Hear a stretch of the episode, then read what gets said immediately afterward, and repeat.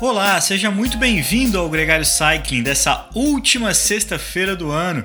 Eu sou o Leandro Bittar e hoje a gente reproduz um programa já publicado em novembro de 2021, nosso episódio número 76, Pilotagem. Na época, o mote do programa era contar as relações do ciclismo com os esportes a motor. Então a gente falou um pouco de moto, falou de carro, a gente trouxe o Hunter Allen para falar da experiência dele com seu Porsche colecionável e também o Décio Rodrigues, o organizador do Bike Series, que é um cara que tem uma relação muito mais próxima com os carros do que pode parecer com tantas provas em autódromo. Mas hoje a gente traz aqui um recorte daquele programa. A gente refez o episódio com o Alex Schultz, que teve um bloco no programa e um bônus, porque além de ciclista e além de um super piloto de moto, ele também é um instrutor de pilotagem. Então o programa é muito rico em boas dicas, uma experiência muito legal que a gente compartilha com vocês. O papo é descontraído, então é bom para esse momento onde você está relaxado aí curtindo e claro, cheio de dicas para você aplicar no seu dia a dia de pedal. Então, muito obrigado pela sua companhia nesse ano aqui na Gregário Cycling, em nome do Álvaro, do Nicolas, de toda a nossa equipe. Eu desejo a você um ótimo 2024, mas antes do ano acabar, Alex Schultz aqui com você no Gregário Cycling.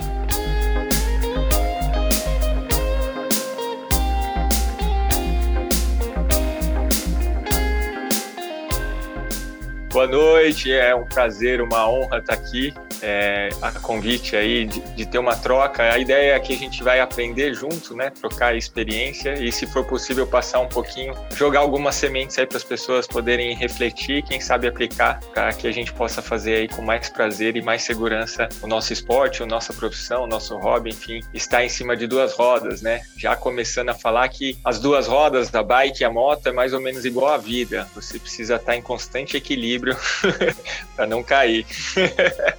É boa essa. Aliás, é importante é, é ficar em cima das duas rodas. Eu acho que isso inspira esse nosso episódio, porque é, quando a gente estava conversando antes, eu há muito tempo acompanho o ciclismo, o Nicolas também, é, e eu me constatei de como eu ouvia do meu grupo muita gente preocupada em treino estruturado, em musculação, em nutrição e até em psicologia, mas pouca gente falando sobre pilotagem. Eu acho que é isso que você vai trazer aqui para a gente, a consciência de que a ignorância da pilotagem pode custar caro. E não é tão difícil, assim, deixar de ser ignorante. Você mesmo tem um curso de pilotagem, né, Alex? Com certeza. Na verdade, assim, a gente, informação, a gente cada vez recebe mais e um dos caminhos que vocês estão oferecendo aqui para os ouvintes é esse. Porém, às vezes a gente fica segmentado, o que acontece em qualquer área, ficar segmentado aonde a massa está indo, por exemplo, eu vou comer melhor ou se não vou só para força, e esquece de algumas coisas básicas. Às vezes a gente esquece que a, a bike ou a moto, que é o meu caso, tem coisas fundamentais que é, tem a ver com segurança para mim. Então, eu sempre me baseio, quando eu dou os meus cursos, como se fosse uma pirâmide de Maslow, só que a base ali, o alicerce, é segurança. A gente está em cima de duas rodas, o risco de uma queda e o risco de se machucar é muito grande. E, e, dependendo dessa queda ou de uma colisão, qualquer coisa que seja, pode ser grave ou gravíssimo, né? E aí depois não tem nem como se explicar. Então, vale, vale muito ter essa consciência do quanto é importante você priorizar, preconizar a sua pilotagem para começar com a segurança. Porque se você tiver segurança, bem o alicerce ali, como comandar sua bike, sua moto, usufruir dos freios, o contra-estresse, enfim, cuidar da segurança, é, você vai conseguindo, através dos treinos e muitas horas de voo, atingir alta performance, que é, que é o topo aí, o cume desse triângulo. Com toda certeza. Não, já deu para perceber com que a gente está falando com o Fera aqui, mas para você justamente explicar, vamos lá, uma pergunta rápida. Quem é Sim. é Alex Schultz em 200 caracteres aí? Boa, obrigado. Sentir tremer na base. É, mais uma vez, um privilégio estar aqui. O Alex Schultz é um cara, é um aluno, um estudante da vida. Eu tive uma profissão que me deu um privilégio aí de conhecer e, e morar aí em mais de 20 países nesse planetinha e depois de entender que não importa o país, a cultura, a língua, né, condição climática, tudo, nós seres humanos vivemos muito parecidos em qualquer área, dependendo da religião e, e eu entendi num, num, certo momento que eu precisava ir além do que só a cultura ou as pessoas fazem, que é uma realização pessoal, que é algo que faz eu sentir algo que eu não estou fazendo assim, igual agora com vocês, algo que me conecte com uma força maior, que foi quando entrei no mundo das motos, isso há 12 anos atrás, e aí eu sou piloto de moto velocidade há 12 anos, que foi a coisa mais incrível, sensacional que encontrei na vida,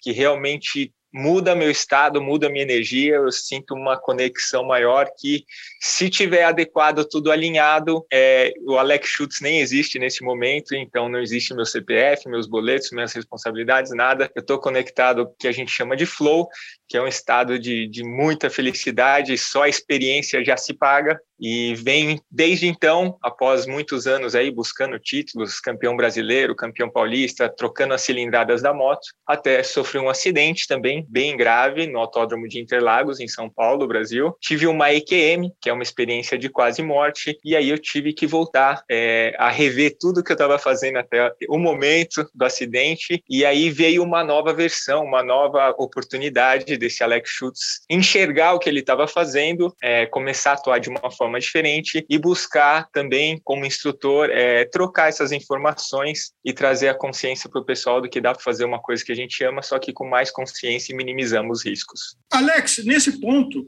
como foi para você? Porque eu imagino um acidente dessa, dessa dimensão, você recuperar a sua confiança e você e a moto seriam uma coisa só e você ir no limite dela, porque assim você ia ser competitivo e ia fazer pódio. Como é que foi essa jornada de reconquistar essa confiança? É, ela é longa, né? A gente sempre, em todo caminho, existem lamas e flores, né? É, e depende muito do que a gente vai estar tá olhando. O, o momento pós-acidente, eu tive uma fratura exposta no fêmur, coágulo no cérebro, enfim, tiveram que me reanimar animar na pista, mas assim, assim que voltou a consciência, eu tive essa nova oportunidade de voltar. A única certeza que eu tinha é que eu não queria chegar numa idade mais avançada, lá nos 70, 80, sei lá quanto tempo que eu vou ter a oportunidade de viver, olhar para trás, para a história da minha vida, ou a morte, que é o que a gente vem fazer aqui, e ter encontrado no meio do caminho um desses capítulos da vida a melhor coisa do mundo, que foi pilotar de moto e competir, e por conta de um acidente ter desistido ou parado. Então, a única certeza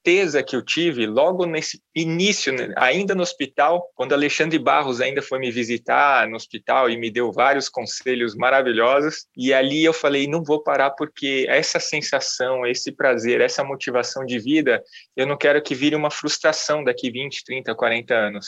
Só que a grande diferença e a grande mudança, e ela foi aos poucos, ela ainda está acontecendo, é que eu comecei a, a, buscar mais o entendimento e o conhecimento da palavra competir e tentar provar menos para os outros e para fora do que da minha capacidade ou do quanto eu preciso provar para os outros, mas assim ter essa negociação interna, que competir e vem do, do latim, que significa usar o ambiente, a arena, para evoluir a você mesmo. Então, eu venho esse tempo inteiro tentando pegar os melhores pilotos da Yamaha do Brasil para usar esses caras bons para evoluir o Alex Schultz.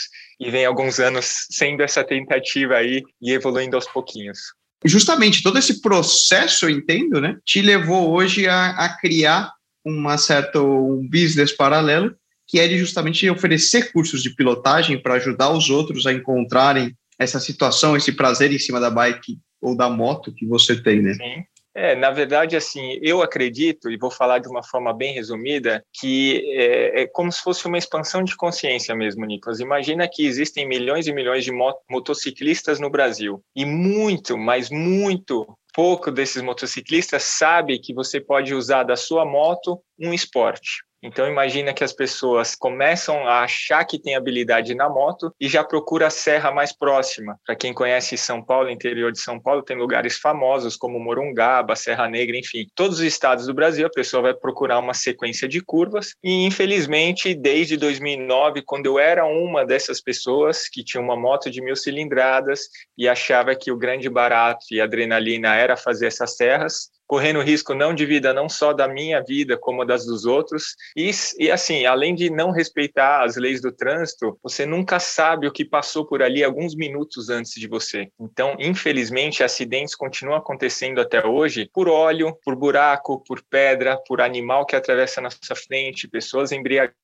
enfim. Em 2009, quando o amigo me chamou para ir para a pista a primeira vez, foi só aí que eu entendi essa expansão de consciência que é você buscar um lugar seguro e, no mínimo, controlado. É um ambiente seguro e controlado porque uma pista fechada você recebe todas as informações por bandeiras, existe uma ambulância ali caso você tenha um acidente, tem uma UTI para te reanimar caso seja preciso, e eu só estou vivo hoje porque eu estava num ambiente seguro e controlado, porque as pessoas me reanimaram em 30 segundos, 40 segundos. Se eu tivesse numa via, numa estrada ou numa serra, provavelmente a chance é bem alta de não estar tá aqui. Então eu imagino que essa expansão de consciência de achar um lugar melhor para você usar a sua motocicleta, ela não chega para muita gente ainda, Nico. Isso é um desafio que a gente tem e vocês são mais, mais um que estão ajudando a pessoa a entender que ela não precisa correr esses riscos de vida ou infringir a lei e trazer a sua moto e, e vir para um ambiente seguro e controlado que são as pistas. O mesmo vale para bike, né? A pessoa compra hoje uma bike, uma espaçonave, uma Specialized, uma Trek, uma Scott de não sei quantos mil reais, mas não tem nenhuma ideia de como utilizar. Perfeito. Álvaro e Nicolas, sensacional. Eu, eu, tive uma etapa agora do brasileiro e do sul-americano em Curvelo, em Minas Gerais, da Yamaha, e na volta, um, um ciclista, é, Eli Pérez, que é um cara que pedala muito, já viajou aí, enfim, fez muitas competições, e ele me marcou num post, Álvaro, justamente de um ciclista errando a curva nas estradas do, dos Romeiros e os bikers filmando. Enfim, foi uma, uma imagem que eu comentei lá no post também, várias pessoas vieram conversar comigo, e essa cena, infelizmente, ela, ela acontece há décadas, entendeu? Não é que agora acontece, agora a gente precisa falar mais e trazer mais consciência. A gente precisa de consciências para os motociclistas e para os ciclistas também. O que o Nicolas falou é a mesma coisa, o cara tem dinheiro, igual na moto. O cara tem um poder aquisitivo muito alto. Ele compra uma moto de cento e poucos mil reais. É uma bazuca, é uma arma que não pode matar só ele, mas os outros. E a bike é a mesma coisa. O cara compra porque está na moda, a pandemia emergiu, né? Cuidar da saúde e pedalar, e aí de repente faz uma etapa de uma competição em Campos do Jordão, ou numa dessas serras também está descendo. Se você não tem habilidade de fazer um contra-esterço, contornar curvas rápidas, porque se desce 70, 80 por hora, ou utilizar o freio de uma forma segura, você pode se envolver em acidente também. E quando a gente traz para o ciclista, as roupas não são tão armaduras, digamos assim, como a da moto. Mas no ciclista ainda a gente está ali com uma pelinha bem fina e uma queda 60, 70 por hora na bike deve equiparar aí a 150, 200 na moto. É, eu acho que nesse gancho, todos, é, não é porque ciclista, todo ciclista é, é, é educado e todo motociclista é educado. Tem gente que se comporta de forma irregular e antissocial nos dois. Então, o ciclista que anda no meio de uma pista sem acostamento e tem ponto cego, que é alguém que está vindo numa velocidade maior, uh, motociclista que também abusa, os dois podem se divertir, mas tem que ter um senso de responsabilidade e de convivência daquele espaço, porque ele não é de ninguém, ele é de todos nós. Mas nisso eu queria fazer uma emenda sobre qual é a tua história como ciclista. Bom, a bike para mim sempre existiu desde criança mas ela foi ficar realmente um pouco mais séria assim e praticar mais quando eu comecei a virar piloto. Isso foi em, em 2009 eu conheci as pistas pela primeira vez e em 2010 eu já fui atrás de uma bike speed para realmente me ajudar aí no condicionamento físico e também na habilidade do equilíbrio aí em cima das duas rodas. E então já são aí 10 anos aí andando de bike é, para realmente melhorar meu condicionamento físico. Eu gosto do flow e o prazer também que a bike me dá, mas tudo mais voltado para a motovelocidade. Curioso essa, como que a bike te ajuda no, no preparo da moto? Na verdade, a bike, ele primeiro vai te trazer mais condicionamento físico. Quando você está na moto, você precisa ter um preparo físico porque exige muito. Exige muita isometria, porque você fica com a ponta dos pés na pedaleira e você está o tempo inteiro saindo da moto. Então, pensa que o quadríceps, que é o músculo, um dos que mais, mais usa, assim como o core, é o que mais usa na moto. E quando você pedala, quais são os, os músculos que você usa bastante? Quadríceps. Você fica numa posição isométrica de core é. e o quadríceps. Exatamente. Então, fortalece muito esse grupo de músculo. E quando a gente usa muita curva na bike, usa um pouquinho do tríceps também. Eu não sei se vocês uhum. já sentiram. Esse também é o movimento de contraesterço na moto, Nicolas. Então você está sempre fazendo assim nas curvas e o músculo depois de uma corrida bem intensa, uma pista com muita curva, igual estava em Curvelo agora, eram 18 curvas por volta. Então você sente o músculo do tríceps. Então o grupo de músculos são bem parecidos, tá? E a gente precisa de muito condicionamento físico, muito, porque é exaustivo, né? Assim como lá o, o piloto do carro que tem o preparo vê passar todo mundo depois porque a galera baixou. Na moto acontece também algo parecido. Quando chegam nas últimas voltas, quem está bem preparado normalmente começa a fazer as melhores voltas, porque ou ele está brigando realmente para pódio, assim, ou vitória, ou ele está chegando de trás e ganhando várias posições por conta desse preparo físico. Agora, como uma pergunta, uma dica, como vocês treinam para adquirir essa integridade com o teu equipamento, né? De ser um com a tua moto ou com a tua bike? Eu acho que assim, tudo vai por conta da concentração, tá, Nicolas?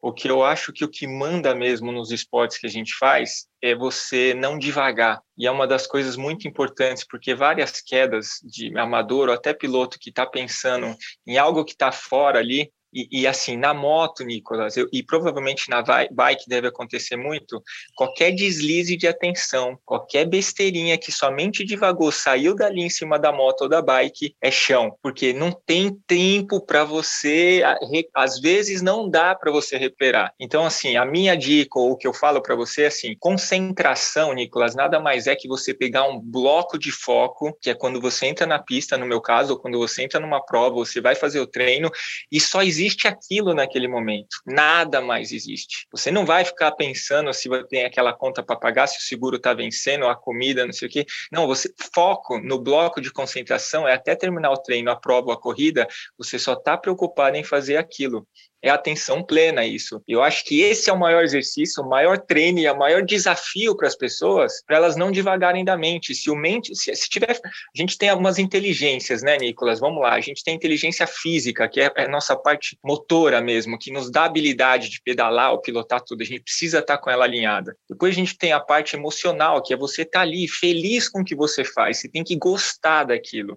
Isso é fundamental para performar também. E você tem que entrar numa vibe de, de amor e paixão paixão pelo que você está fazendo. Depois vem a parte mental, que vem isso do foco e da concentração, que é aquela história que o Senna sempre falava: eu vi um túnel, nada mais do que isso, ou seja, é só isso que interessa, onde eu vou passar, como que eu estou respirando, como que eu estou pedalando, como que eu estou acelerando, freando, enfim, fazendo a curva. E aí tudo isso tem uma conexão que faz o flow acontecer, que você transcende para algo maior. E eu acho que é aí que está o grande barato do esporte que a gente faz. é aquela sensação de que parece que o tempo voa, né, cara? Você isso, não, isso. não vê, né? A sensação do tempo e espaço muda, o barato tá aí, Nicolas. Eu acho que esse flow que eu falo, o flow, para explicar melhor se a, se a, pessoa ainda não entende, imagina como se fosse um gráfico, tá? Vou fazer a mão aqui, não vai passar para o podcast, mas imagina uma linha horizontal e uma vertical, igual aqueles gráficos de escola mesmo. A linha de baixo tem a ver com a habilidade que você tem. E a linha de cima, a vertical, tem a ver com desafio. Se você tem muita habilidade e vai fazer uma provinha de 10, 20k e as pessoas estão começando, é, isso vai ser tedioso para você, vai ser boring mesmo, vai ser uma coisa que para você é tão fácil que você não vai entrar nesse canal, você não vai ter esse foco. E se for muito, muito difícil, você não tem essa habilidade suficiente, você vai ficar com medo, você não vai conseguir performar ao máximo que você consiga. Ou seja, você não, você não começa a andar de bike e vai fazer um letap ali, que você está três meses, porque você não vai conseguir dar conta.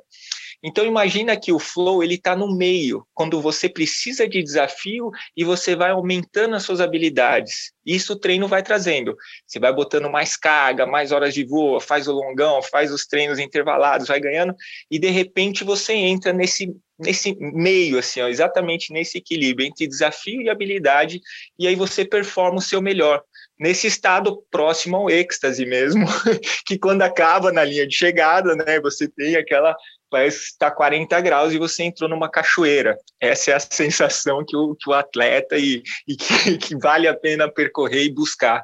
Quando você está numa prova, como piloto profissional no autódromo, você Sim. tem que entrar no estado de atenção e no estado de concentração, andando a uma velocidade de 200, às vezes 300 km por hora, dependendo da cilindrada que você está, e que quando acaba a corrida, é, você tem uma sensação de que assim, tem uma desaceleração na sua cabeça, que você estava pensando em milissegundos o tempo todo, de repente tudo começa a ficar muito devagar. Como é essa, esse final de corrida na cabeça?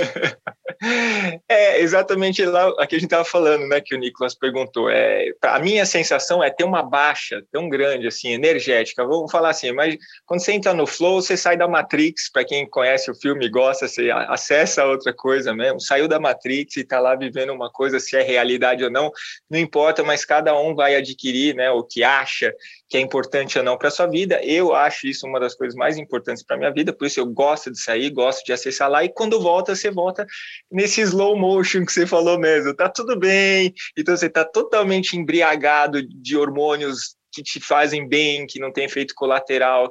É, na verdade, eu uso sair desse flow para me motivar a viver, para correr atrás do trabalho, para estar tá aqui falando com vocês, para tentar divulgar e compartilhar uma coisa que eu acho que é, que é bom se as pessoas buscarem, sentirem, vai fazer que faz diferença na vida.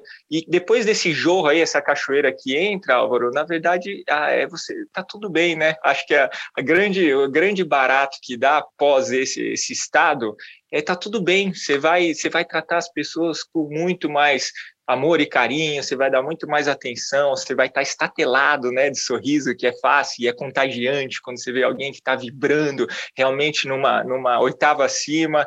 Eu acho que as coisas elas ficam além de slow motion, Álvaro, muito mais fáceis, sabe? É sutil de se lidar. Aí aqui um, um bate de seis pontos que eu separei para te perguntar. Como fazer curva? O que, que um ciclista tem que pensar quando ele for fazer uma curva para fazê-la com segurança Olha, e controle? Boa. Um conceito que é aplicado tanto na bike quanto na moto é que depois de uma determinada velocidade, em vez de ser esterço, esterço é igual ao carro, né? Você vira o volante, as rodas viram assim e você faz o esterço. Na direção Até da curva. 30... Isso, você gira para a esquerda e faz uma curva para a esquerda. Na bike também tem, por o pneu ser redondo, né? Conforme passa dos 35 a 40 por hora, é, você vai e tem uma força centrípeta, né, uma física que empurra para frente com a velocidade, a curva vai ser feita se você empurrar a barra do lado ao contrário, ou seja, você vai ceder a parte interna do pneu para poder fazer a curva. Isso chama contraesterço.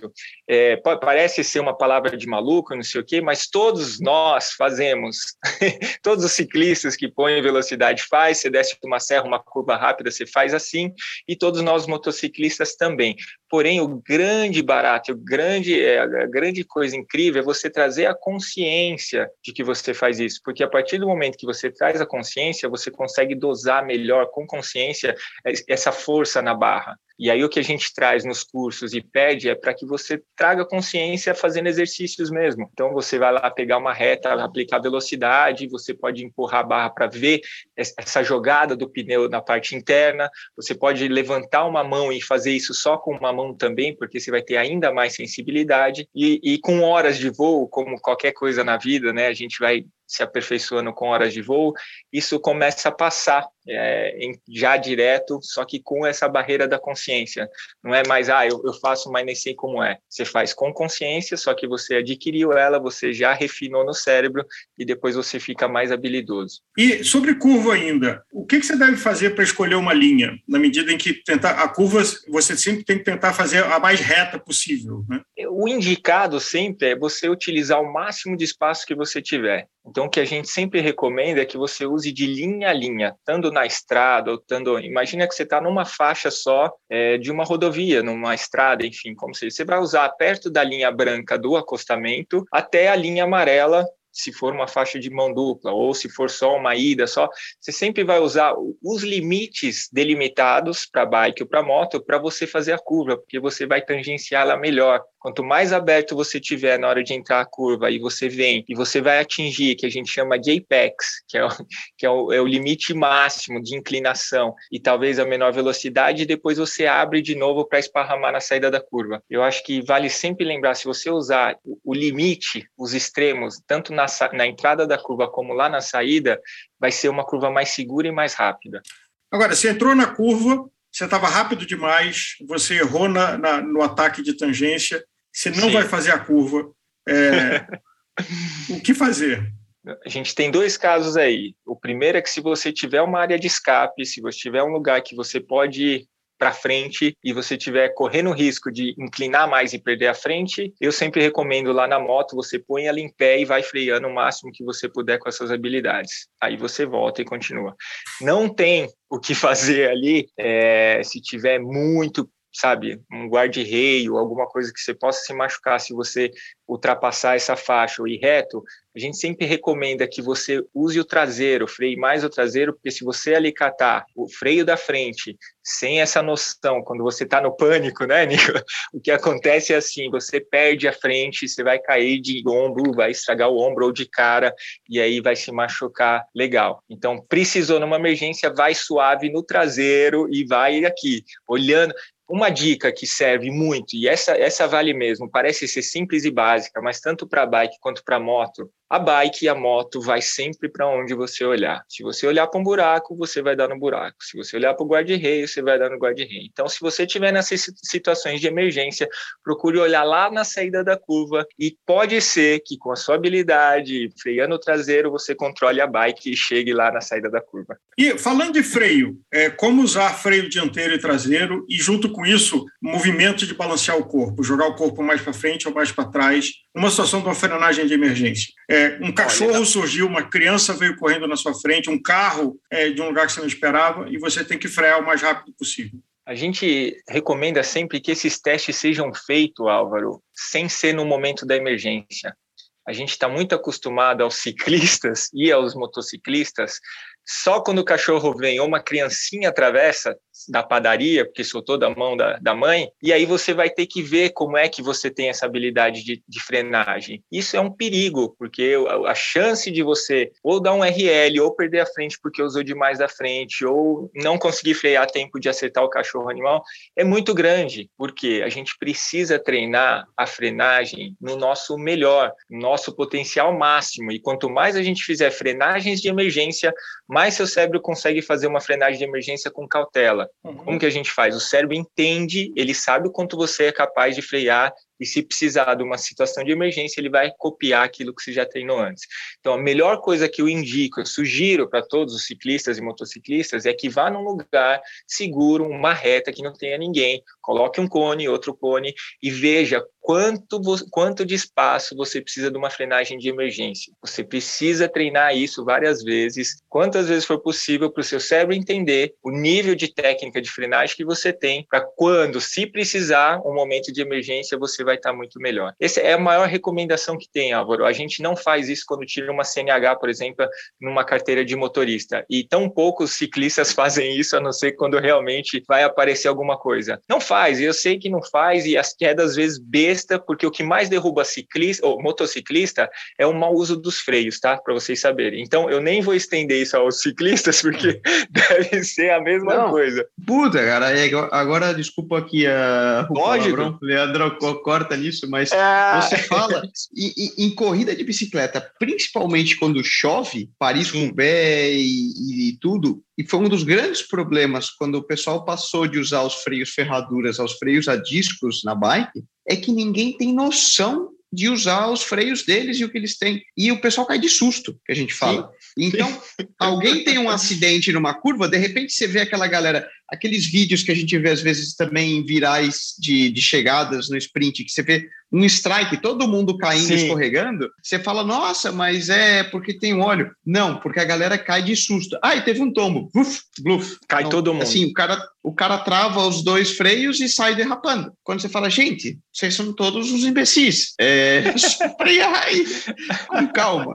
É não, muito comum que... E, Alex, eu acho que o que você falou, porque quando você tem um acidente, você não vai aprender nada, porque você tomou um susto. Agora, Exatamente. se você praticar com um Tony, um cone, você vai ter a consciência e o aprendizado. Exatamente. Você pode até se livrar de não atropelar a criança, de não se envolver com o animal. Mas você não talvez cair. não tenha aprendido nada, porque você estava em pânico naquele momento. E por sorte. E muita gente, e muita gente pega trauma, né? A gente tem muito disso, de uma queda, tanto na bike, ó, o Nicolas relatou uma coisa de ciclistas profissionais, hein? Aquele pelotão ali, o Lololô, são pessoas que são patrocinados ou vivem disso. E às vezes faltam para eles também, assim como os motociclistas, fazer esse treino, que são coisas básicas. Lembra que eu falei no começo do bate-papo? Como que a gente faz uma pirâmide onde a base é segurança? Segurança tem a ver com você botar as técnicas em prática.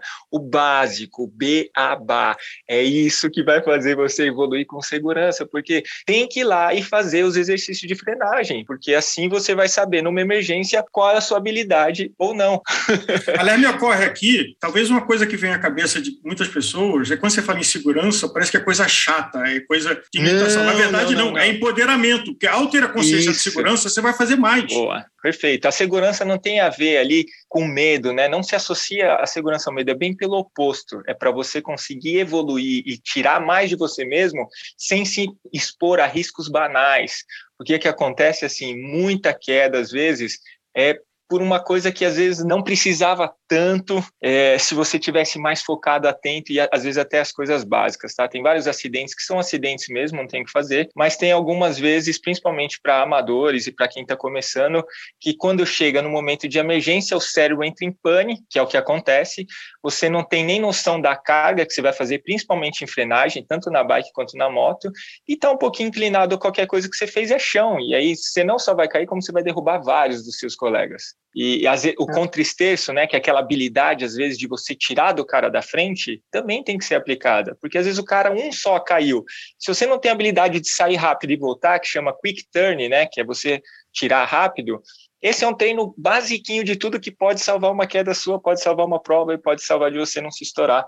E em pilotagem, Alex, a visão periférica e uma visão de um ponto futuro, de você estar tá com como se fosse um radar é, ligado, tentando prever possíveis situações e, e ter, de uma forma não racional e intuitiva, soluções para ela. Tem até um filme, que eu me foge o nome agora, mas que é de um, um entregador de Nova York é, ah. e que tem uma solução visual genial de que eles, o bike message de Nova York, andam enlouquecidos, é, deixam o motoboy de São Paulo no chinelo. E tem uma situação de que ele, o filme fez uma tradução legal de que o cara está chegando num lugar e tem um obstáculo, uma mudança, e aí tem cenas dele imaginando as, as linhas que ele pode fazer. Então ele enxerga três, quatro linhas e escolhe uma. Mas ele faz isso em milissegundos. Mas é uma, é uma solução visual muito legal que eu acho que acontece com a gente. Só que não é racional. O filme transformou uma milissegundo em vários segundos. Mas os momentos é, de que a gente fala, né? Veio o vermelhinho, né? Acionou o alarme aí que tá para acontecer alguma coisa, ou acidente ou evitar o acidente. É, do mesmo jeito que a experiência do flow muda o tempo e espaço, esses momentos também mudam o tempo e espaço. Então, assim, se você vai ter uma queda na bike ou na, na moto, o tempo da queda você consegue pensar na vida, se você vai embora ou não, o que, que você vai se quebrar, enfim, não importa. O tempo espaço mudou ali, ele congelou, você, nossa, caí mesmo, puxa que droga, por que, que eu caí? Enfim, quem teve algumas quedas, às vezes já passou por essa experiência, porque o cérebro consegue ter um turbilhão de pensamento e ele deixa em slow motion todo aquele momento que ele consegue racionalizar várias coisas. O pré-acidente, esse momento de, de, desvio, né, de fuga, ele também acontece isso. É, quando a gente está em estrada, rodovia ou de moto na rua, é muito importante a gente ter a visão ampliada, né? A gente brinca do widescreen, né, da TV, quando você realmente você tem que pegar o periférico aqui de, de aproximadamente 180 graus. Você precisa saber o que está acontecendo na calçada com o cachorrinho, com a criança, tudo, e na contramão, quem que está lá, se tem gente no ponto, todas as coisas que podem nos trazer algum tipo de perigo. Na pista, o nosso foco ele já diminui mais, tá? Ele diminui ali para meio metro, que é o traçado que a gente anda, propaganda porém a visão periférica sempre vai, é aquela história, a gente quando entra numa curva, a gente está olhando a saída da curva. Então, na moto velocidade, a gente está no presente, mas a gente tá, o nosso olhar está no futuro do presente. É até engraçado de falar e difícil de entender, mas onde você está passando no momento já virou passado. A gente só vai estar tá no próximo momento, que é onde a gente está olhando. Então, quando você vem na reta 200 ou 300 por hora e avistou uma curva, a reta deixou de existir, porque aí você já está fazendo a frenagem porque a curva já começou. Quando terminar a frenagem e você fazer esse contristeço que a gente falou e entrou na curva, a curva já ficou. Você só vai contornar ela, mas você já está olhando a saída da curva, como você vai se posicionar. O cérebro, se você tiver naquela história do, do foco, da concentração, totalmente atento, né? Os olhos, eles chegam até a ficar mais dilatados, assim, porque você está realmente exigindo desse sentido. É, quando acontece alguma coisa, ele vai mandar para o cérebro e as sinapses também vão correr das possibilidades que você vai ter para fugir disso. E às vezes é uma coisa intuitiva e às vezes você consegue visualizar duas ou três maneiras. Vira e mexe acontece de, de pelotão, assim como na bike, na moto também um entra e pega a roda da frente na traseira do outro, e se está numa curva cai cinco, seis, assim, seguidinho, porque não tem o que fazer. Mas se você está ali focado e viu primeiro, e lá na frente viu já que ia acontecer alguma coisa, No decorrer das quedas, o segundo, terceiro e o quarto, pode ser que só você fazer esse quick turn, que é o que a gente falou, que é você sair da trajetória, ou você enforcar e fazer uma curva mais fechada, porque quando você cai na moto, eles esparramam para fora, tá? E a bike é igual, né?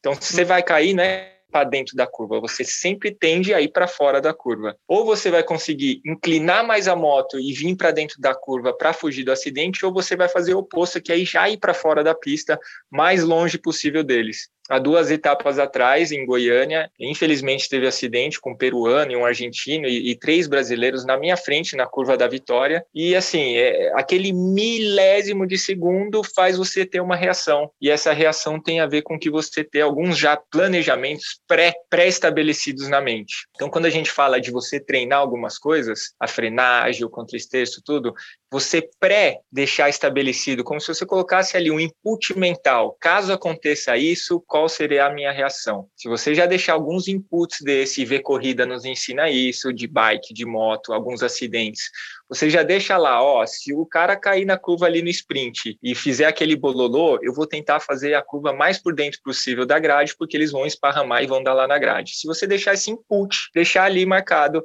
é possível que quando chega esse momento de tensão, ele vai lá para essa gavetinha, o sinapses pega no seu cérebro e te devolve com uma reação de você vir para dentro e conseguir fugir do acidente. Alex, quem quiser fazer um curso de pilotagem com você, como é que faz? Ah, quem quiser me procurar e ter mais dessas filosofias aqui que a gente tem, que no fundo o que eu mais gosto é compartilhar mesmo essas histórias e, e, e refletir bastante sobre o que a gente faz, pode me procurar no Instagram, que é alex, underline schultz, underline 22. Eu dou curso de pilotagem numa escola que chama X Moto X, aqui em São Paulo. Eu também dou personal, faço, faço atendimento privado, assim, com uma pessoa que também é bem bem legal, porque você consegue aprofundar bastante e entender o mecanismo, que é o que eu falei agora, a percepção dele em cima das coisas.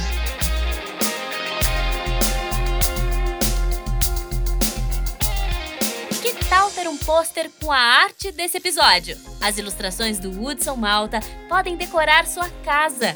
Entre em contato com a gente e saiba mais!